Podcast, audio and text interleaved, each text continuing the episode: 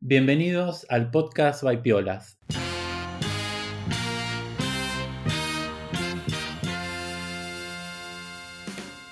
El podcast en el que nos metemos en el estudio y en el trabajo de diferentes artistas contemporáneos. Entrevistamos artistas españoles y de todo el mundo. Eso es lo que hacemos. Hola Brenda, ¿cómo estás? Hola Alex, ¿cómo va? Bueno, yo muy bien, aunque un poco aturdida, no sé si se llega a escuchar, pero hay mucho ruido afuera en la calle porque están eh, arreglando la, calle en Valverde, aquí en Malasaña, y estoy un poco como aturdida por el ruido de la calle y luego como me estoy mudando estoy como entre cajas, así que realmente es como este espacio de, de grabación es como mi, mi salida, ¿no? Mi ventanita al arte ahora mismo porque estoy como un poco, ya guardé todos mis materiales de pintura, entonces estoy en un, en un momento que digo, ok, necesito respirar. Así que bueno, contenta de estar aquí grabando y, con vosotros. Qué bien, una mudanza, muy bien, muy bien. Sí, sí. Complicadito, pero bueno, ahí vamos, está todo controlado. Genial, genial, genial. Yo bien, también, la verdad que, que, feliz. Ayer fui, no sé si te lo había contado, fui otra vez, otra vez, por segunda vez, a ver eh, la nueva peli de, de Almodóvar, que Ah, bueno, es una peli que es más corta de lo normal, no sé si llamarlo corto, es de media hora. Eh, habrás escuchado hablar, ¿no? Eh? Sí, sí. Ah, bueno. Y bueno, La voz humana se llama, que es con Tilda Swinton. Y bueno, es espectacular. Es una película extremadamente estética y visual. Por eso se los comento, porque creo que a, a todo amante del arte le puede llegar a, a interesar. Y bueno, es una peli donde toda la iconografía está elegida con eh, sumo y extremo cuidado por, por Almodóvar. Mm.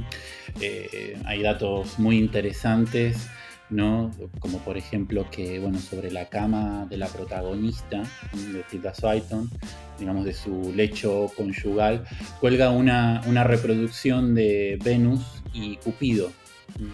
Cuyo original fue pintado eh, algo así como en el 1600 y pico por la artista barroca Artemisia eh, Gentileschi. ¿no? Y todo esto, bueno, en la película se ven como muchas, así como muchas obras de arte, pero todo tiene como todo tiene como su sentido, ¿no? Como Qué en bueno. el caso de esta, sí, sí, es súper interesante, ¿no? Bueno, en el- es un tema recurrente, por ejemplo, en el cine de Almodóvar, eh, ¿no? el, el tema de la, la mujer como codiciada o sexualmente agredida por, por un hombre. Y yo creo que por eso pone Almodóvar este, este cuadro específicamente ahí en un lugar tan importante de la, de la escenografía, ¿no? Porque, bueno, como quizás saben, Artemisia fue violada por otro artista, ¿no? Entonces ahí hay como mucho significado, ¿no? Muchas cosas que, que van pasando. Entonces, bueno, eh, les recomiendo esta, esta peli que yo creo que a, a muchos artistas les puede interesar porque es visualmente impactante y además hay muchas referencias al mundo, de, al mundo del, del arte. Si la ven se van, a dar, se van a dar cuenta. Muy bien, Así muy que bueno, bien. ahí les dejo una, una recomendación. Pero bueno, no sé qué te parece si pasamos ya a la, Dale, a la ver, charla. contanos con, contanos con quién estamos hoy. Eso, a ver, te voy a contar cuál es nuestro artista del día. Hoy entrevistamos a Javier Ruiz Pérez, eh, es un artista oriundo del sur de España, más concretamente de Jaén. De hecho, es el segundo, mira, muy interesante, es el segundo artista que entrevistamos de, de Jaén. En el episodio 6 entrevista- entrevistamos a Juan Ruiz. Ambos son artistas, pero no hermanos, y vienen de la misma ciudad. Eh, o de la misma región.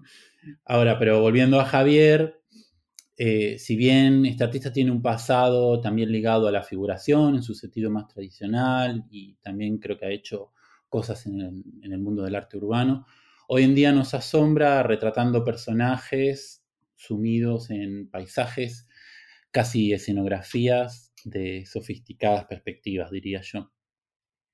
Javier ha expuesto en numerosas ciudades y hoy se afinca en la bella y entretenida y divertida Ámsterdam. Mm, Ya le preguntaremos de eso también. El Instagram de Javier es Javito Ruiz Pérez. Ahí tienen el, Instagram, lo voy a, dejar el enlace en las notas del podcast también. Eh, yo creo que puede ser muy interesante a medida que vamos charlando con él, ir mirando su obra. Así que bueno, sin más, eh, podríamos darle la bienvenida a Javier. Hola Javier, ¿cómo estás? Hola, ¿qué tal, Alex? Hola, Brenda. Hola Javier, ¿cómo estás?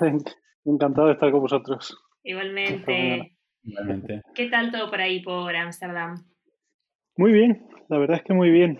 Este, este país tiene algo que creo que en España, sí, sí, y creo que en España sería ya imposible de hacer a veces, y es que nunca te obligan a no hacer nada. O sea, eh, con todo esto del COVID y tal, y no sé qué, no nos prohíben hacer prácticamente nada, simplemente nos recomiendan, entonces eso como que nos da cierta libertad de movimiento, así que no se está llevando tan mal toda esta situación.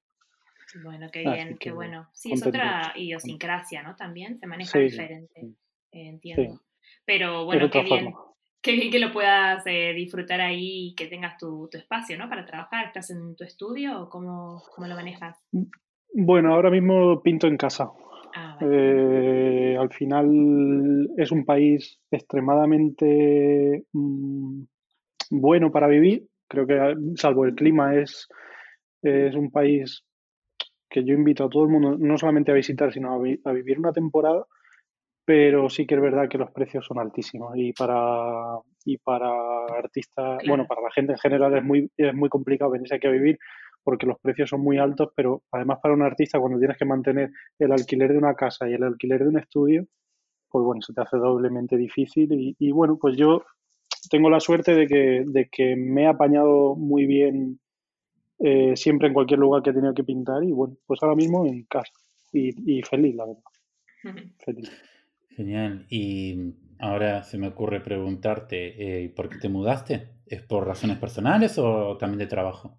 Sí, salió una oportunidad, eh, bueno, en, en, mi vida privada surgió la oportunidad de, de trasladarme aquí. La verdad es que una de las cosas por las que me dedico a la pintura, no solamente por el amor al arte, y a la pintura, sino porque además me, me, permite tener una serie de libertades a la hora de, de, pues eso, de vivir mi vida. Y es que no estoy atado a ningún sitio concreto, sino que, bueno, pues la vida te va llevando por sitios y a veces, pues, si, si estás afincado a un trabajo en un lugar concreto, pues al final eh, tienes que estar ahí siempre. Y yo elegí el arte también precisamente por tener esa libertad de poder desplazarme a cualquier lado en cualquier momento. Qué bien. entonces, te ves como moviéndote en el futuro para otros lugares.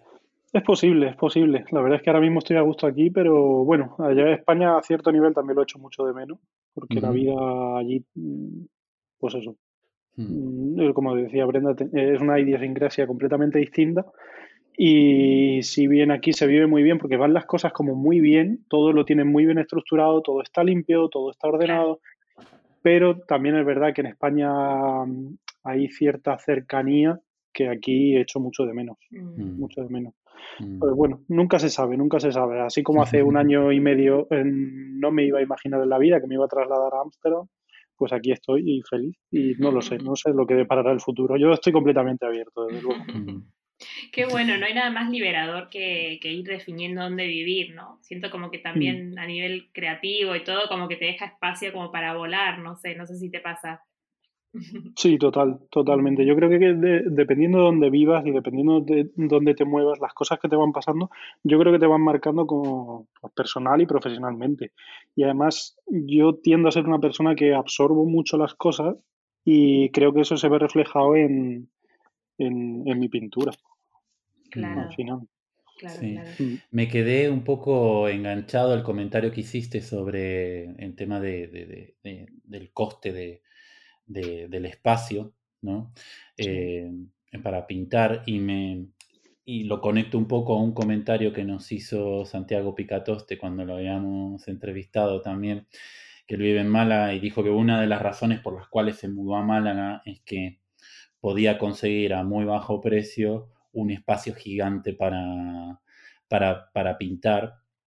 nos contaba un poco cómo eso también afectó de alguna manera a su, a su obra, porque empezó a pintar obras más, como más grandes y más monumentales, ¿no? Eh, y bueno, lo ha podido hacer gracias al espacio, ¿no? Pero como que, como que nos vamos adaptando, ¿no? A medida que nos vamos moviendo y vamos eligiendo, ¿no? Eh, el espacio donde, donde trabajar. Sí, a ver, yo, yo lo noto mucho en, cuando pinto, la verdad. No tengo un estudio, bueno, eh, una nave gigante en, en, la Carolina, en mi pueblo, que, que el ayuntamiento me cedió eh, para poder trabajar eh, hace un par de años y desde entonces la utilizo en, espacios cortos de tiempo en los que aprovecho pues, para pintar obras de gran formato y sí que es cierto que el espacio eh, eh, hace que tu obra se exprese de otra forma completamente distinta. yo aquí en casa al final pinto muy a gusto porque, bueno, me puedo levantar o me puedo acostar a la hora que quiera, que siempre tengo la obra ahí y a mí eso me da una libertad de acción mm. brutal porque hay ciertos días que yo me levanto y no tengo, no tengo ganas de pintar. O no, no, yo soy una persona que, me gusta mucho pintar de noche y para mí tener un estudio que estuviera, por ejemplo, como tuve en Madrid, que yo vivía en, la zona de ventas o el barrio de, la Concepción y tener el estudio en Oporto, eh, creo que eran como, como 45 minutos entre un sitio y otro. Entonces, claro, para mí desplazarme por la noche en Madrid eh, de un sitio a otro en 45 minutos es, un, ciertamente un problema. Y aquí en casa puedo eh, acostarme a las 5 de la mañana si quiero pintando porque es el momento en el que yo creo que tengo que estar pintando o que yo siento que tengo que estar pintando. Entonces, bueno, mm. me da cierta cercanía a la obra, pero también es verdad que intento no manchar, tengo que recoger prácticamente todo mi, toda la pintura, mis pinceles y tal, todo lo que tengo que tener bien ordenado constantemente y eso también se nota en cuanto a la obra. Parece como que mm. tienes que. La obra se ve afectada porque tienes como que ser más refinado a la hora de, de, tocar las pinturas. Y yo creo que a la hora de tocar el cuadro, como vas predispuesto a tener que hacer ese tipo de cosas, creo que la obra también la nota. Entonces hay muchas veces como que eh, echo de menos tener un estudio por el hecho de, de poder desparramar. Mm. Es decir, bueno, pues si se mancha todo y si se mancha la obra y si se salpica, eh, no debería de pasar nada. Pero, mm. bueno, pues creo que cada época tiene su momento y, bueno, ahora mismo me, me, apaño bien, pero sí que es verdad que, afecta completamente a la obra. Además, si pintas, eh, si pintas de noche y en casa, eh, tienes que tener cuidado de no manchar el pijama. Y el tema de la luz, ¿no? La luz, o sea, poder apañártela con la luz artificial también, que bueno, al hacer de noche. Sí, sí, son todas cosas que uno da por hecho, pero bueno, luego cuando te pones a trabajar es como, ah, vaya, ¿no? Como esto afecta. No, es un problema, es un problema grande. Yo he tenido, bueno, llevo aquí como un año y los primeros nueve, diez meses he estado pintando pues prácticamente intentando aprovechar todas las horas de, luz del día, porque, porque aquí además en invierno a las cuatro y media de la noche es noche cerrada, o sea, de la tarde es noche cerrada, mm. y a partir de, mm, pues eso, de las cuatro y media yo ya no podía pintar, y si pintaba, pintaba con unas luces naranjas, que son horrorosas para la pintura, y aparte de dejarme, eh, mm, de dejarme la vista. Entonces ahora me he comprado un flexo enorme que me permite pues trabajar por la noche, pero sí que es verdad que al, principio era, un problema bastante grande poder pintar a cualquier hora porque no, aunque estuviera en casa y estuviera tal, eh, pues eso, la luz afecta mucho a, ti, a tu vista y a, la obra eh, con los colores, claro. Sí, sí, sí. Mm. Y mm, Javier, contanos un poco, ¿cómo, cómo empezó el artista? ¿Cómo empezaste a pintar? Pues probablemente si le preguntáramos a mi madre, te diría que desde muy pequeño. Porque ella siempre me obligó, o sea, a cierto nivel, entre comillas, siempre me, me intentó, pues sí, un poco obligar a que pintara, porque decía que venía, mm, pensaba que se me daba muy bien. Lo que pasa es que yo, cuanto más me obligaba a mi madre, menos quería hacerlo.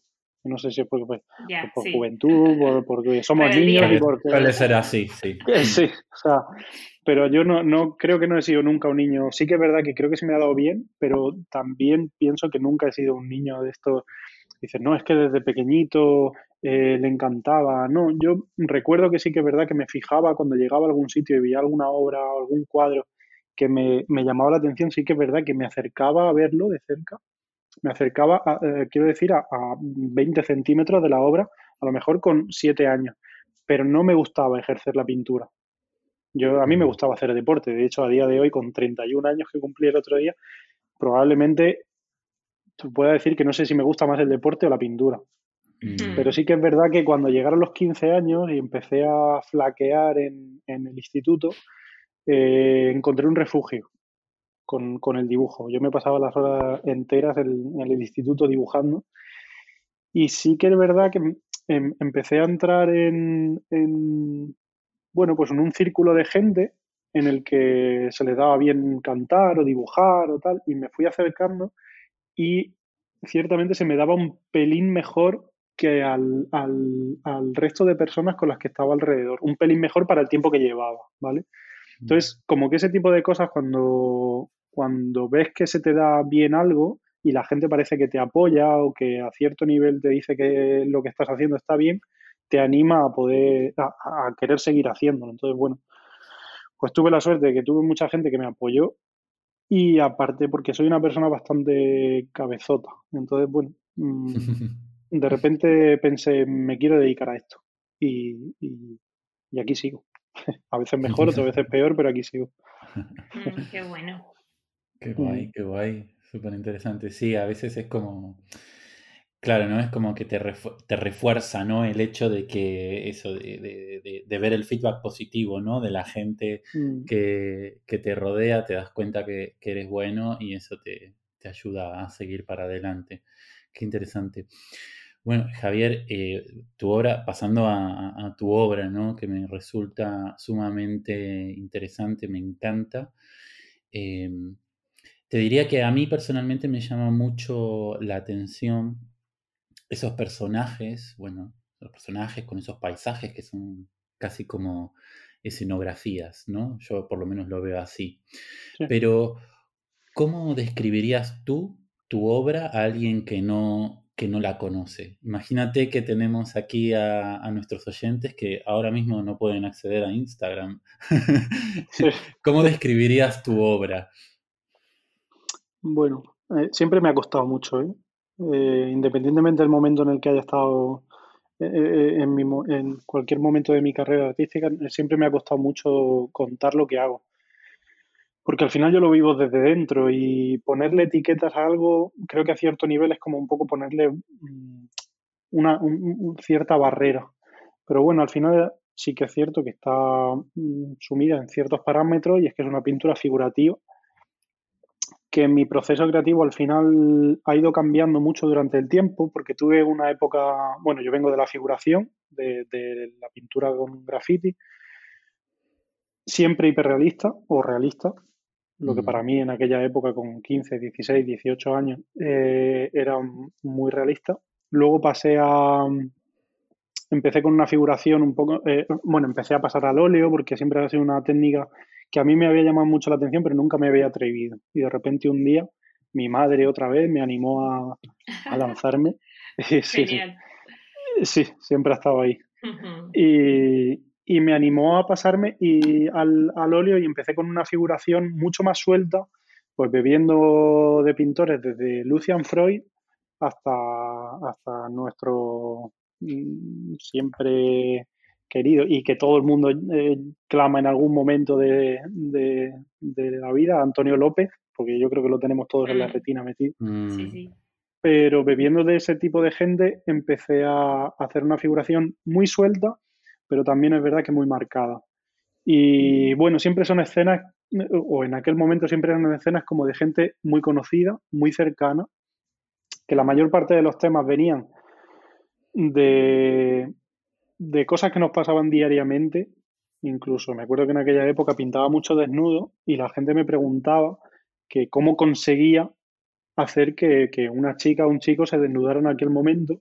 Y para mí era, era todo lo contrario. Yo no conseguía que nadie se desnudara. Era la gente la que o mis amigos los que me decían, joder, ¿por qué no me pintas de esta forma? ¿O por qué no hacemos esto en tal momento? Entonces, yo creo que siempre en mi obra, que a día de hoy sigue pasando, eh, creo que no es tanto, mm, no es solamente yo el que forma las imágenes, sino que muchas veces las propias imágenes o las propias secuencias o los propios personajes son los que te encuentran un poco a ti también, ¿vale? Entonces, bueno, todas esas imágenes se iban formando, pues eso, a través de comentarios, de una charla, de una imagen que había visto, que me acordaba de ella y que luego intentaba formar a, a partir del Photoshop y tal. Luego tuve una época en la que me, mm, bueno, se podría decir que me perdí y empecé a indagar otras cosas porque yo siempre había sido una persona que había, he sido una persona que ha pintado en su casa, no hice una carrera de bellas artes, no, eh, yo pintaba en mi casa, simplemente. Mm. Luego pintaba en la calle con mis cuatro amigos en un pueblo perdido de, Jaén. Un poco más autodidacta, digamos. Sí, sí, siempre, leí, siempre leyendo o mm. siempre acercándome a algún curso, algún tal, pero la mayor parte del tiempo era pues, yo pintando en mi casa. Y hubo un día en el que de repente me abrí al mundo, me, trasladé a Sevilla, empecé a, juntarme con, artistas y de repente se me abrió un poco más la, cabeza y empecé a descubrir cosas. Y ahí como que, bueno, pues te pilla con 23, 22, 23 años, lo que, que de repente empiezas a absorber cosas y dije, no quiero pintar más figuración, quiero empezar a hacer otras cosas. Mm. Y he tenido una época en la que he tocado muchos palos, muchos palos, desde la propia figuración hasta la abstracción. Y cosas que, he aprendido mucho en ese recorrido, porque ciertamente la, obra que estoy pintando a día de hoy se nutre sobre todo de la pincelada de, todo, de toda aquella época. Pero sí que es verdad que me encontraba completamente perdido y sobre todo no siendo sincero y no siendo honesto con la persona que, creo que realmente soy. Y es que uno tiene al final que pintar desde, desde dentro, desde lo que le nace, no desde lo que cree que tiene que nacerle por el momento o lo que otros piensan que te tiene que nacer para poder entrar en un sitio u otro. Y, y hace cosa de un año empecé a tener, bueno, cosa de un año un poco más, quizá empecé a, quizá dos años, empecé a reflexionar sobre todo esto en un momento en el que me encontraba completamente perdido porque yo he tenido épocas en las que me he dedicado solamente al arte, pero en cuanto, mm, en cuanto empecé a indagar, de repente perdí clientes, perdí eh, apoyo a, nivel económico, entre comillas, porque si pierdes clientes o pierdes encargos, pierdes todo ese tipo de apoyo que te ayuda no solamente a seguir generando pinturas, sino a vivir. Entonces tuve que empezar a trabajar en, otro, en otras cosas, pues de camarero o en una tienda, en tal. Y de repente me empecé a replantear que no solamente es que no, no estuviera haciendo las cosas bien en cuanto a que no estaba haciendo una buena pintura, sino que creo que no estaba siendo sincero conmigo mismo y con lo que yo tenía que hacer y que creía que la gente que me había apoyado durante un montón de tiempo pensaba a cierto nivel lo mismo. Entonces me empecé a replantear todo ese tipo de cosas. Y hace un año, cuando me vine a Ámsterdam, pues de repente estuve unos meses como completamente solo. Me perdieron una maleta, no tenía pintura, no tenía absolutamente nada. Y empecé pues a mirar hacia adentro. Me empecé a relajar, me empecé a decir, bueno, yo voy a hacer lo que me dé la gana, voy a pintar lo que me dé la gana y sea tanto un arbolito como que sea lo que sea, pero que nazca de dentro. Y de repente empezaron a surgir este tipo de imágenes en las que yo lo que hago es, me nutro mucho de Instagram, me nutro mucho de, de, pues de un documental, estoy eh, siempre y constantemente haciendo pantallazos en el móvil, constantemente. Mm. Y entonces yo lo que hago es que luego las imágenes las, las, las junto. Entonces, de repente te puedes encontrar, pues, una, pues como el otro día, un museo, el Museo Casa Ibáñez, que de repente me, me puso un comentario en una foto como refiriéndose a, una imagen de un torero que puse el otro día como que era la fotografía de, se me acaba de olvidar el nombre del fotógrafo, pero como si hubiera como copiado esa imagen y es que realmente mi obra se basa en eso, en que yo transformo imágenes, o sea, mm, elijo imágenes, las junto, las transformo y, empiezan a significar otra cosa. Y, bueno, al final eso, es lo que hago. No sé, mm, mm, creo que me empezaba a liar y no sé en qué momento me, he ido de la pregunta. Sí, no, es fabuloso. Me, quedé enganchado al, mm. final con este último comentario, qué barbaridad, que un, que un museo eh, esté así como atosigando artistas eh, a través de las redes sociales. O sea, cuando, cuando el arte se trata de crear y adaptar y no evolucionar lo que, lo que ya está, porque no, no es posible crear algo que sea 100% único mm. o nuevo, mm. es que eso no existe, o sea, siempre te basas en algo que ya existe previamente. No, yo creo que no, no, no creo que lo hicieran eh, mm. Creo que lo hicieron de, una forma completamente desenfadada. ¿eh? Mm, eh, mm. Ramón Massats se llama el fotógrafo. Ah, muy bien, muy bien nombrarlo, me, muy bien. Me acaba, de, me acaba de venir a la, a la, a la mente. creo que lo hicieron de forma completamente desenfadada y probablemente ellos saben o quisieron hacer la referencia pues de, pues eso, de la forma más desenfadada posible. Pero sí que es verdad que, que, que, la gente se, de repente se da cuenta y a lo mejor les sorprende o les extraña, pero es que para mí es, de, es, es, lo que yo veo todos los días, o sea, no, no es lo que tú estás diciendo, ¿vale? Mm. ¿Quién hoy en día mm, no bebe de algo? O, no, o, no, o no se encuentra las cosas en su día a día y las transforma de alguna, de alguna manera. Entonces, mm. bueno, yo he encontrado un pequeño recoveco en el que me muevo muy a gusto porque creo que es algo muy creativo, porque me da una, una libertad para, para, para, gestionar las imágenes, porque sí que es verdad que antes, cuando, cuando trataba con gente más cercana, eh, al final yo tenía que montar un espectáculo para poder, para poder llevar las imágenes a cabo. Y es que tienes que llamar a una, diez, quince personas que estén en un sitio concreto, llevar a un fotógrafo en un momento concreto con la luz, con una vestimenta concreta. y eso al final, claro, eh, es muy complicado mm. Y, si, y aparte de ser complicado, bueno, pues al final haces que la gente invierta su tiempo y de alguna forma dices, uff, demasiada complicación. Y de repente encontré esto en el que dices, pues al final lo que estás haciendo es generar otras imágenes a partir de algo. Yo simplemente he cogido a un chico que, se pare, que, que es el de la foto, pero que realmente en cuanto lo cambias de lugar es un chico toreando. Aunque la foto de Ramón Massats esté en la misma posición, pero yo le he puesto color, le he cambiado la situación, le he cambiado el contexto y le he cambiado el concepto también. Entonces, bueno, transformas la, obra, la, la imagen completamente y generas otra. Qué guay. La verdad que nos has contado un montón de cosas interesantes y es como que quisiera ir eh, retomando algunas cosas como para eso, para que nos, nos profundices un poco más. Em, bueno, nos queda claro que, que, haces como un poco de foco en lo que son las figuras, ¿no? Y, recreas eh, diferentes escenas que te van inspirando en tu, nada, en lo que te rodea, tu vida cotidiana, lo que ves, lo que eh, está ahí a tu alrededor. Pero ¿cómo mi pregunta es, ¿cómo haces para eh, todo eso que te inspira, meterlo, ¿no? En diferentes historias. ¿Cómo haces para decir, bueno, esta figura va con esto? Digo, te, lo estoy diciendo muy racional, pero no sé si tienes un libro donde haces pruebas o vas definiéndolo, te quedas con lo que más te atrae y a, partir de eso cuentas algo. Sí, no, generalmente lo que hago es, bueno, tengo una libreta que llevo siempre a, a todos sitios.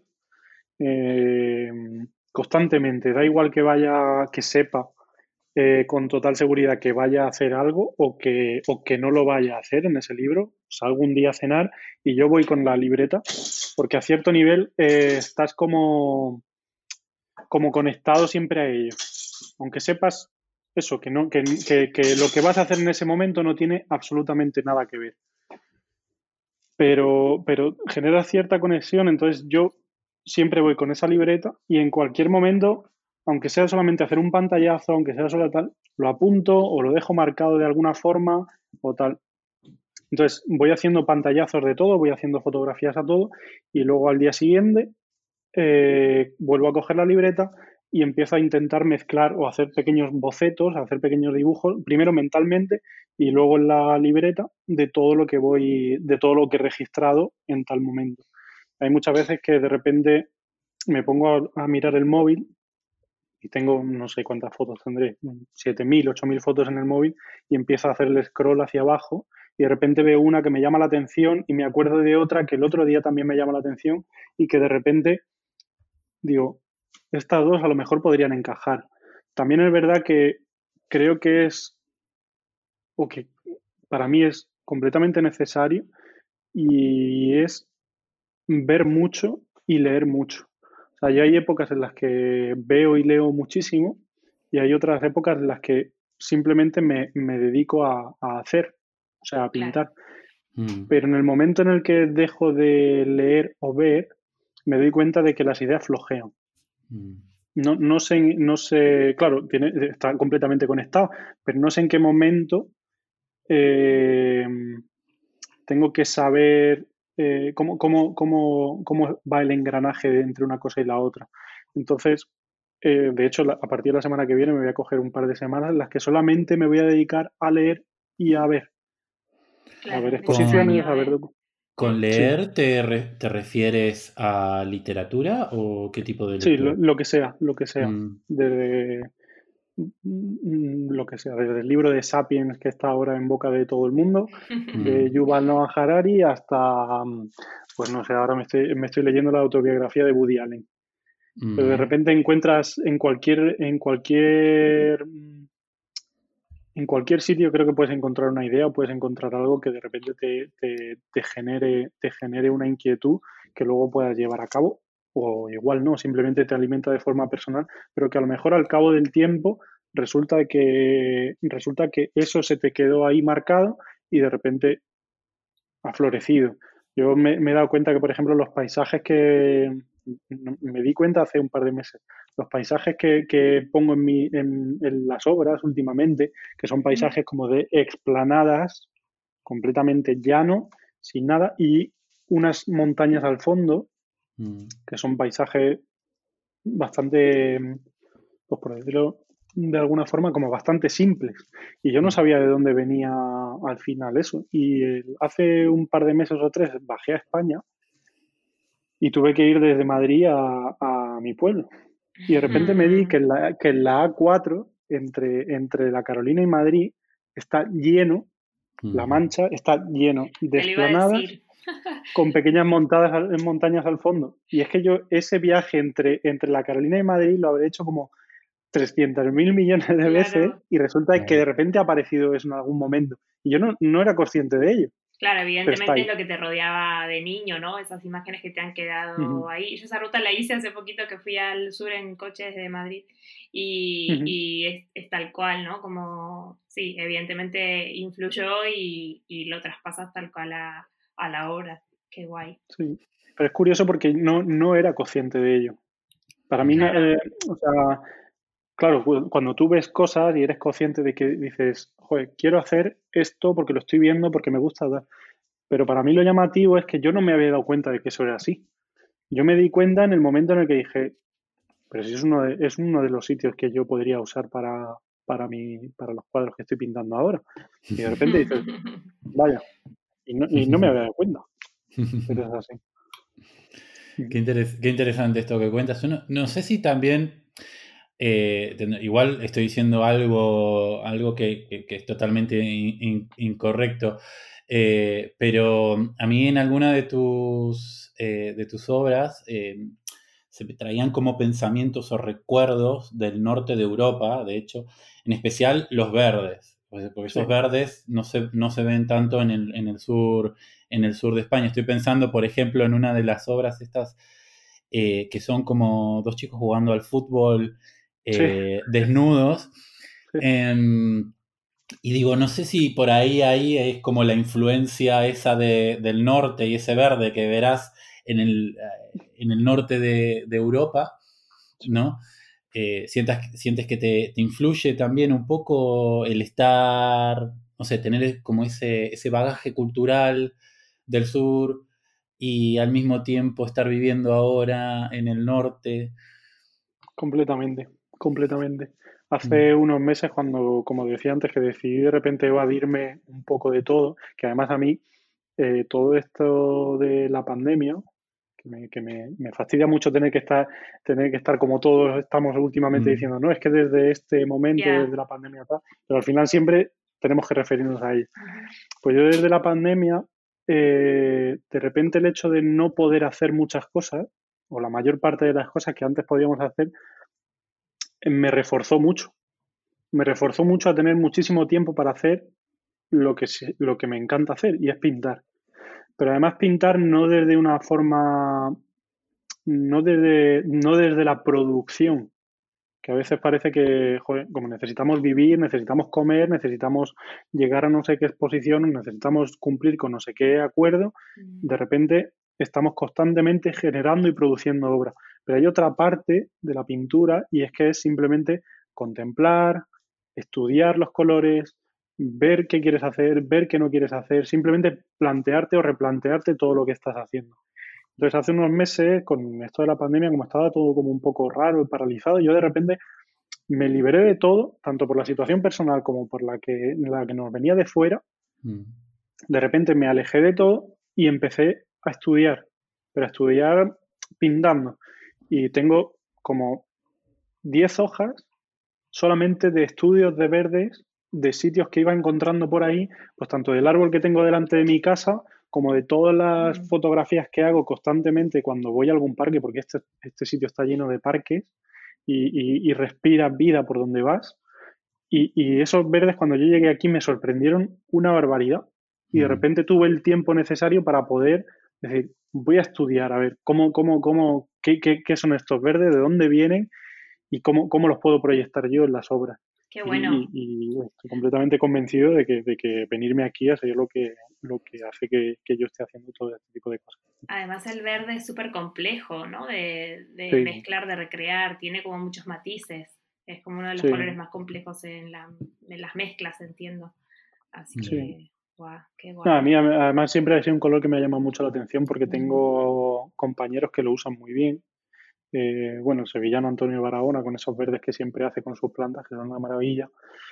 Pero luego está Albano también, que, siempre ha pintado esos cuadros inmensos verdes que a cierto nivel son una especie de figuración abstracta, tal, que tiene unos verdes que son una maravilla también. Siempre me ha llamado mucho la atención, pero creo que nunca había estado tan en contacto, porque al final, pues en, el sur de España no se encuentra tanto ese verde que aquí de repente es que parece mm. como que reluce y, con una variedad eh, brutal.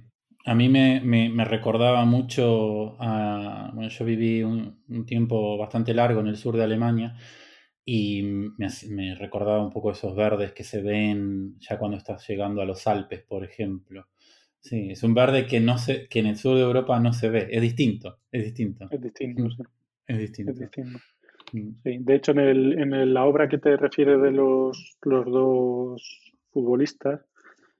Eh, bueno, los dos futbolistas vienen de una imagen que cogí, no sé si fue la Tate o no sé qué museo fue, compartió, pues eso, gente como, jugando al fútbol, creo que era desnuda, o fue un, ah, artículo que vi en el Marca o en el As, que también creo que fue una serie de fotos.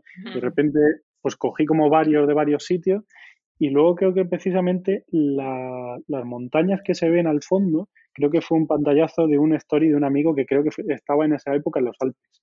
Ah, mira. Genial. Entonces, es como que de repente se va conformando todo, pero creo que tienes que estar en el momento. O sea, no me va a salir nunca nada eh, parecido a lo que hacen, por ejemplo, mi compañera Laura López Balza, que es una maravilla lo que hace. Pero claro, todas sus referencias son eh, africanas porque ella vive en Senegal desde hace un par de años, creo. Entonces, su obra tiene mucho que ver con todo aquello. A mí nunca me va a salir, o por lo menos por ahora, nunca me van a salir colores como los que ella pinta. Tienes que estar en el sitio. Es que el mundo que te rodea es, es, clave, ¿no? Yo creo que hay algunos artistas que lo llevan más de manifiesto y otros que por ahí no lo cuentan tanto, pero realmente era, era lo, que, lo que decíamos antes también del espacio, ¿no? Son eh, circunstancias del medio ambiente que rodean al artista que sin duda se influye, ¿no? De alguna manera u otra en la obra eh, siempre va a estar presente.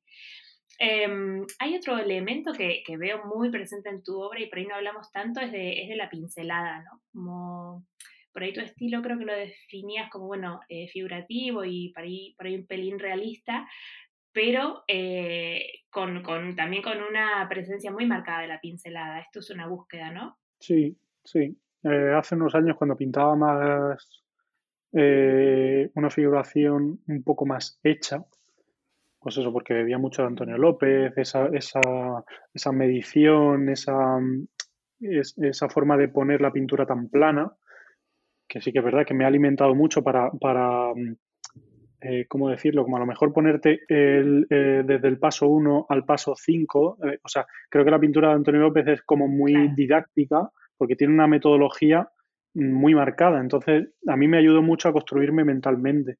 Pero sí que es verdad que cuando he empezado a indagar en otro tipo de pintura, otro tipo de maneras de, de, ejercer la pintura, de apoyar el pincel, de arrastrarlo, de barrerlo, se generan una serie de vibraciones, una serie de, gestos que, para mí alimentan muchísimo la pintura y que intento que en cada obra eh, quede muy marcado. Quede muy marcado. Qué guay. Bueno, puede ser también por la, influencia de Freud, ¿no? Que contabas antes. No sé si eso te llamó la atención también de la pincelada. Qué guay. Sí, sí, muchísimo, muchísimo. Estuve una época en la que en la que Freud era mm como mi padre en la pintura, sin, conocerle mucho, pero leía y veía todo lo que todo lo que podía ver. De hecho, creo que una vez viajé en la exposición que se hizo, creo que fue en la Tate, hace, no sé cuánto hace, hace a lo mejor 8 o 10 años. Y creo que viajé expresamente de, Madrid a Londres solamente a ver su, su, exposición. Sí. sí, sí, algo, algo se ha quedado marcado. Lo que pasa es que sí que es verdad que al indagar tanto, yo creo que he encontrado también un pequeño un pequeño hueco en el que de repente me he separado de Freud, me he separado de, de, Antonio López y creo que me he acercado también a otra gente, pero creo que estoy haciendo por lo mismo que con las imágenes, creo que he hecho una mezcla como de todo. Porque, por ejemplo, la pintura a mí me gusta empastarla muchísimo. Empastarla casi es casi tierra muchas veces. Eh, pinto ahora, por ejemplo, Sí, pero no solamente materia, es que hay un tipo de materia que es como muy cremosa, en la que tú tocas la pintura y como que parece que, bueno, como que es muy endeble a cierto nivel, pero aunque tenga mucha pasta es muy endeble. Y hay otra que es pues casi como si estuvieras tocando barro o tierra. Y, yo voy mucho en ese, en, me, me, encantan esos matices porque además como también barro mucho, cojo pinceles secos o paletinas secas muy grandes y, barro la pintura para que como que se mezclan y genera un tipo de vibración que a mí me gusta mucho. Creo que la pintura, para poder mm, generar ese tipo de vibraciones, tiene que estar muy terrosa, muy, muy terrosa. Y eso lo he ido sacando con el tiempo y imagino que lo habré visto en algún sitio. Hasta ahora mismo no soy consciente de haberlo visto, pero probablemente me aparezca cualquier día uno, dos o tres artistas en los que de repente me, encontra, me, hacen lo mismo que yo y me, y me lo, y me gustará saberlo además. Qué guay, súper interesante. Sí, como que has creado un estilo, eso, lo que decías, ¿no? Un hueco como muy propio de, todo lo que fuiste cogiendo por ahí, muy guay. Creo que sí, creo que sí.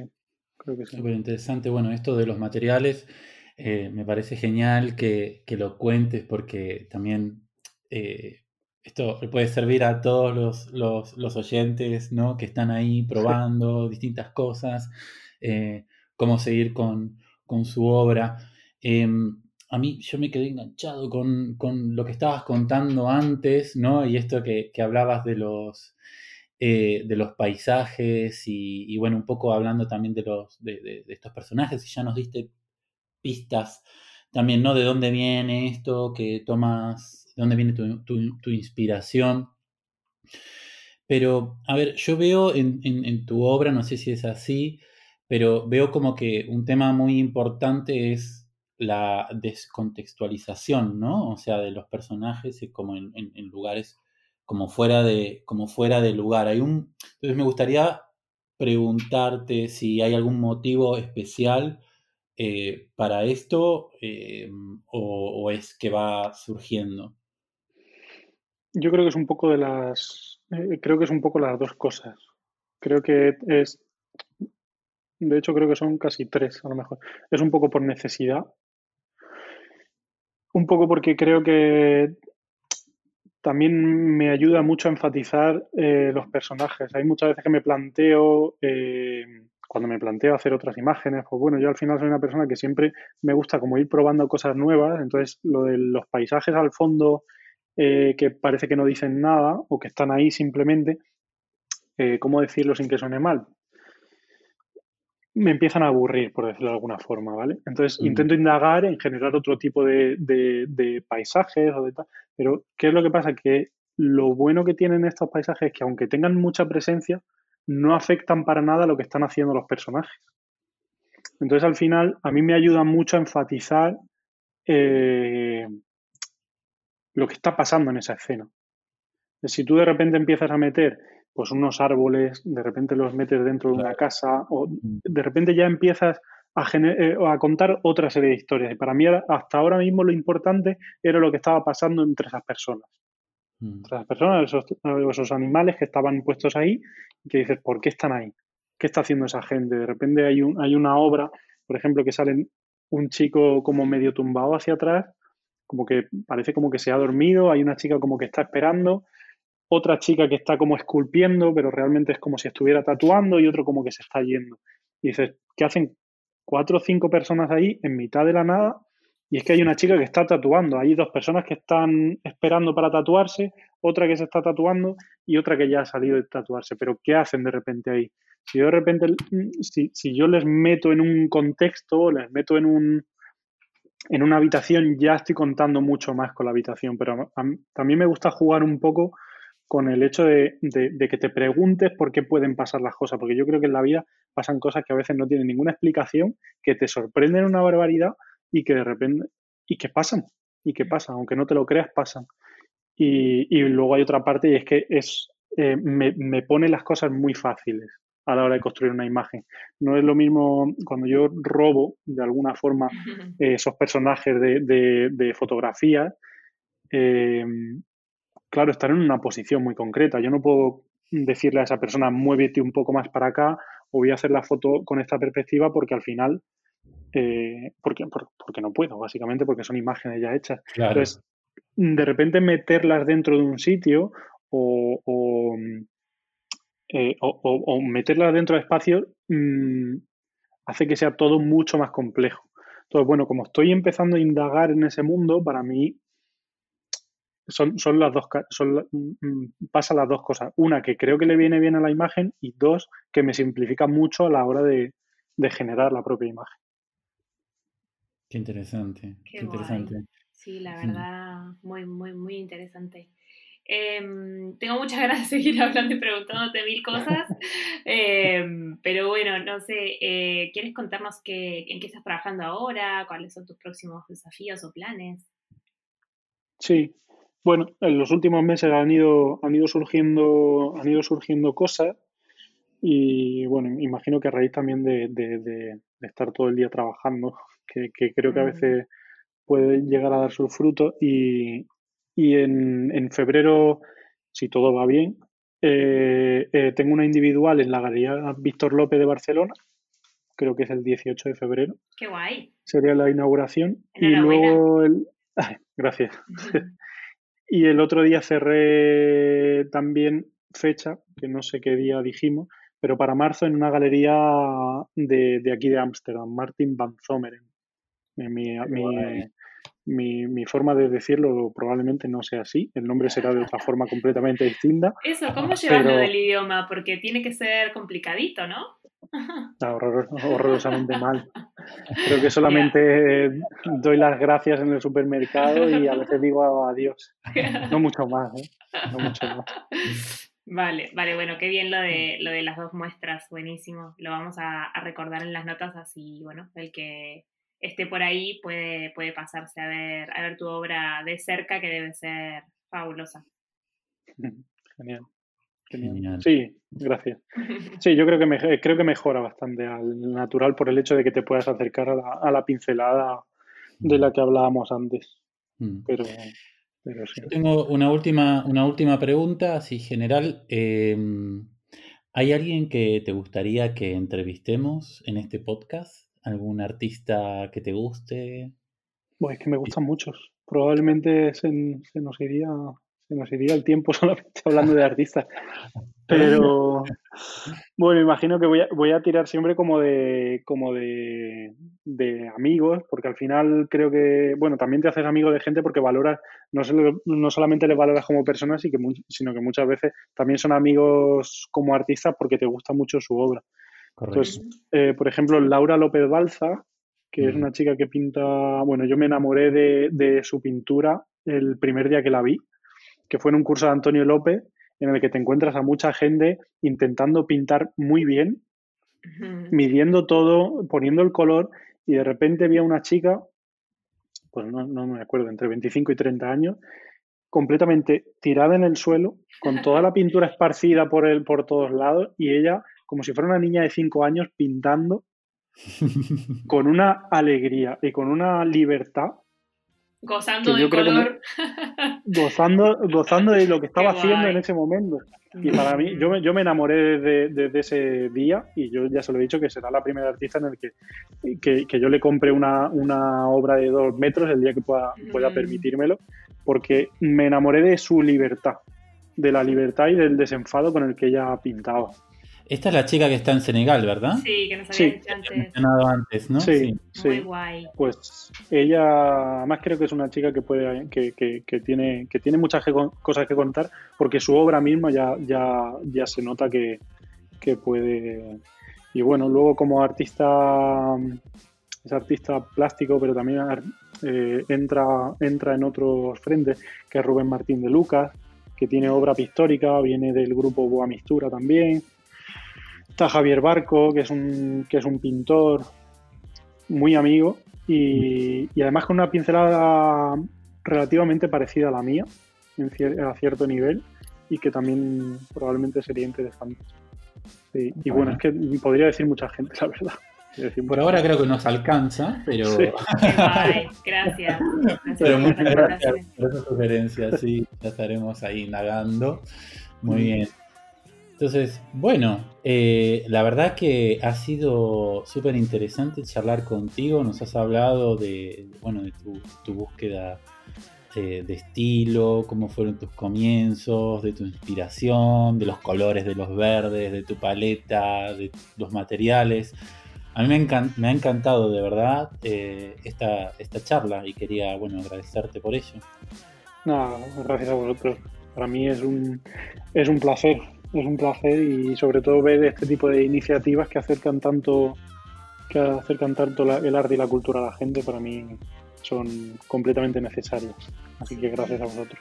Sí total gracias por, por el espacio y, y, eso justo creo que vamos a inspirar a mucha gente eh, con tu obra así que sí el eh, digamos el objetivo es que más personas te conozcan y, y bueno y que a raíz de esto eh, no se puedan como tener alguna luz en su proyecto, en su obra o, bueno, en lo que estén haciendo, ¿no? Así que mil gracias.